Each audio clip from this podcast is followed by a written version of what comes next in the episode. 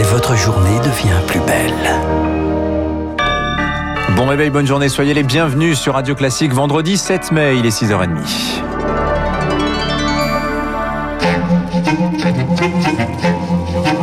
6h30, 7h30, la matinale de Radio Classique avec Dimitri Pavlenko. Et à la une ce matin, le gouvernement, il lance un appel aux juges pour éviter les féminicides, Augustin Lefebvre. Après le meurtre d'une femme à Mérignac, mardi brûlée vive par son mari dans la rue, la ministre déléguée à l'égalité femmes-hommes, Elisabeth Moreno, souhaite que les juges considèrent en priorité les dossiers de violence conjugale. Elle interpelle justice et force de l'ordre. Ce matin, Sophie Paolini, la question d'un dysfonctionnement se pose. C'est ce qui ressort de la conférence de presse tenue hier par la procureure de Bordeaux. Car cet homme avait à son actif sept condamnations. Dernière en date, 18 euh, mois de prison pour violence volontaire par conjoint en récidive. C'était en juin 2020. Libéré le 9 décembre 2020, il était depuis suivi par le service pénitentiaire d'insertion et de probation de la Gironde. Malgré l'interdiction d'entrer en contact avec sa victime et l'interdiction de paraître à son domicile, il a pourtant admis avoir contacté son épouse, comme l'a expliqué la procureure. Le 15 mars dernier, elle avait d'ailleurs déposé plainte au commissariat de Mérignac pour une nouvelle agression. Comment alors, dans cette mesure, cet homme qui faisait pourtant l'objet d'un suivi a-t-il pu suivre sa victime avant de lui tirer dessus et de l'immoler en pleine rue?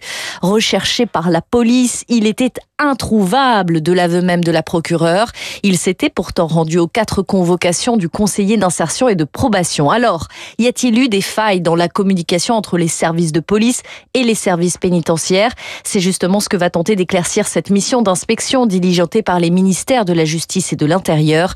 Ces premières conclusions sont attendues le 11 mai prochain. Sophie Paolini, l'ensemble des syndicats de policiers appellent à une marche citoyenne à Paris le 19 après la mort d'un des leurs mercredi.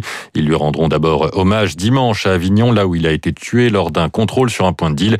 Les syndicats suspendent enfin leur participation au Beauvau de la sécurité. Ce matin, le tireur est toujours en fuite. Une toxicomane témoin du drame a été placée en garde à vue. La fin du masque à la fin de l'été, c'est l'objectif d'Alain Fischer dans le Parisien aujourd'hui en France ce matin. Le monsieur vaccin du gouvernement se dit également favorable à la levée des brevets sur les vaccins. Il estime que la probabilité de l'éradication du coronavirus est quasi nulle, mais que celui-ci va sans doute s'atténuer et il encourage ceux qui le souhaitent à tenter leur chance, alors que le président Emmanuel Macron a annoncé hier que tout le monde pourrait tenter d'obtenir une dose restante à partir de mercredi.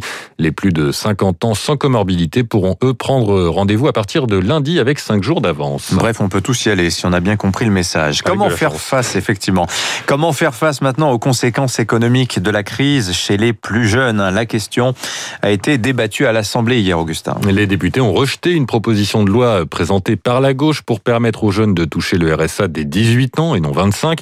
La majorité et la droite soutiennent des aides sur mesure, sous condition. À Lyon, pas question d'attendre une éventuelle annonce gouvernementale. La mairie expérimente un RSJ, revenu de solidarité jeune, pour les 18-24 ans sortis du système scolaire et dans la précarité. Ils pourront bénéficier d'une aide de 300 à 400 euros par mois pendant deux ans maximum.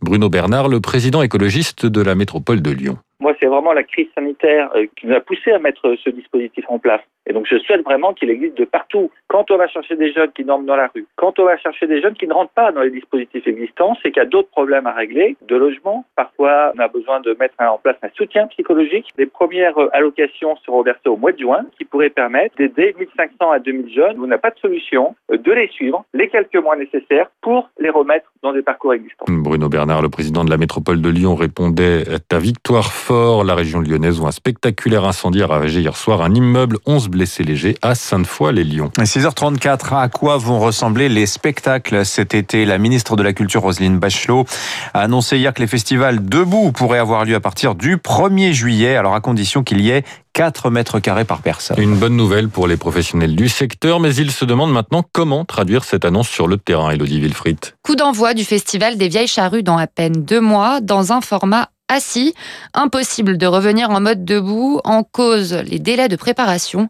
Jérôme Tréorel, directeur du festival. Modifier, ce serait prendre un risque qui fragiliserait notre organisation et surtout un risque de pas bien accueillir le public. Donc on va rester sur ce format 5000 personnes assises. En temps normal, ils sont 70 000 debout, mais Jérôme Tréorel l'assure, les organisateurs ont tout prévu pour cette édition inédite. Les gens ont le droit de se lever devant leur chaise pour euh, danser. Euh. On a euh, des équipes qui euh, sont chargés de l'information au public pour euh, les guider pour cette édition vraiment particulière. La configuration debout avec 4 mètres carrés par festivalier et une jauge fixée par le préfet laisse les organisateurs perplexe, Aurélie Anedouche est déléguée générale du syndicat des musiques actuelles. Si c'est un carré de 4 mètres carrés par spectateur, c'est complètement impossible. Est-ce que vous croyez vraiment qu'il existe des personnes prêtes à se livrer à cet exercice? Si on est tributaire d'une décision qui va arriver euh, dans quelques semaines, je pense que la plupart des organisateurs euh, préféreront annuler. Roselyne Bachelot le promet, des discussions avec Bercy sont en cours pour accompagner la reprise